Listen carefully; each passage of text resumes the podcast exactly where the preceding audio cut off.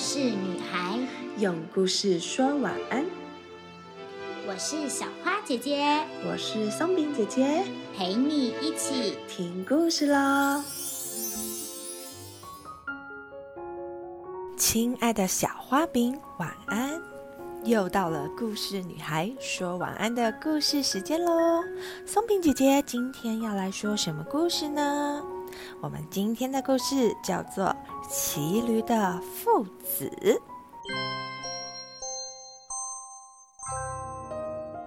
魔方主人打算要把他的驴卖掉。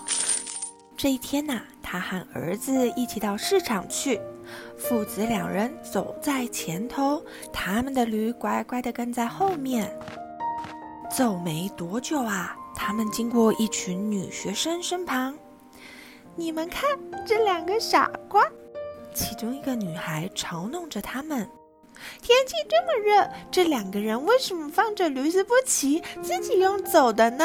嘿，明明就有一个人可以骑驴子啊！哈哈哈哈。魔方主人听了之后想了想，说：“嗯，这倒是有些道理。”便把他的儿子放到驴背上，继续他们的旅程。又过了一会儿，他们走过三个站在路边的农夫身旁。哎，这正是我想说的哎。其中一个农夫慷慨激昂地说：“现在的人呐，越来越不懂得尊敬老人啦！看看这个懒惰的男孩，自己轻轻松松骑着驴，却让可怜的老爸在一旁走得累得半死啊！”嗯，啊，也许他是对的。魔方主人说，于是让儿子从驴子上下来，自己骑了上去。他们重新上路后，还没走多远呐，就遇见了一个手里提着一篮苹果的老太太。老太太一看见他们，就大骂：“真是丢脸呐！老头子，你看这个孩子在后头追得这么辛苦，怎么还能安心的自己骑着驴呢？”哦，他说的没错。魔方主人边说边帮儿子跨上驴背，坐在自己的身后。他们又往前走了不到一里路，迎面来了一个骑着马的富商。朋友，等等！这个富商叫住了他们，语带讽刺地说。你们怎么忍心两个人一起骑在这个瘦的皮包骨的可怜家伙身上啊？我看，与其让他载你们，还不如你们抬着他，要来的轻松多了。哦，这就是我要的答案了。魔方主人说着，便和儿子。爬下了驴，从一旁的树上折了一段长长的树枝。他们把驴子的脚绑在一起，吊到穿过树枝，然后两个人，哎呦，齐力把树枝抬起来，架在自己的肩膀上，哎咻，哎咻，吃力的重新往城里走去，哎咻，哎咻。他们走着走着，到了城墙外的桥边。桥边聚集了一大群人，看到父子扛驴这幅可笑的景象，都不禁大笑了起来。驴子被这阵骚动的声音给吓坏了，开始乱踢乱扭。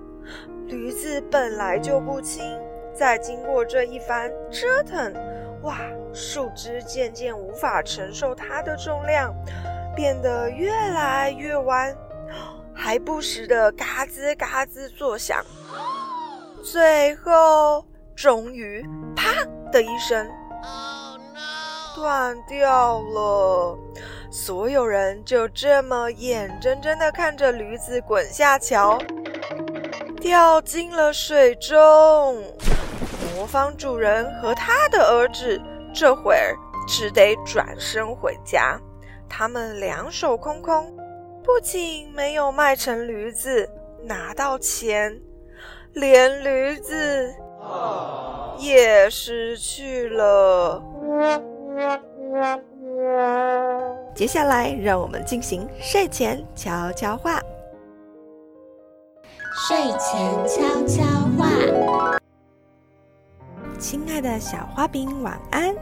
听完了今天的故事《骑驴的父子》，让我们思想一下：如果想要取悦所有的人，是不是最后往往无法让任何一方满意呢？甚至啊，就连自己都会很不满意呢？因此，我们不需要因为别人随意的一句话，就轻易的改变自己的想法哦。问题一：如果你是骑驴的父子，你会怎么做呢？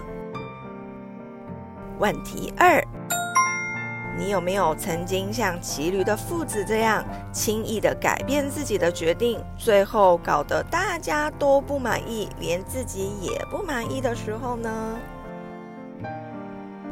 问题三：我们活在这个世界上，真的可以取悦所有的人吗？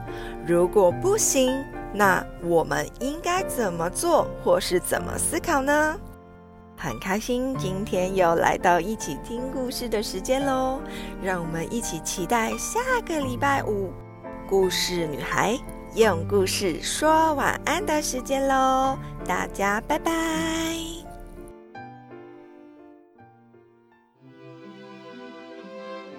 故事就说到这里，小花饼晚安，我们一起亲一亲，妈妈抱一抱，爸爸小眼睛，说晚安，被子被子盖起来。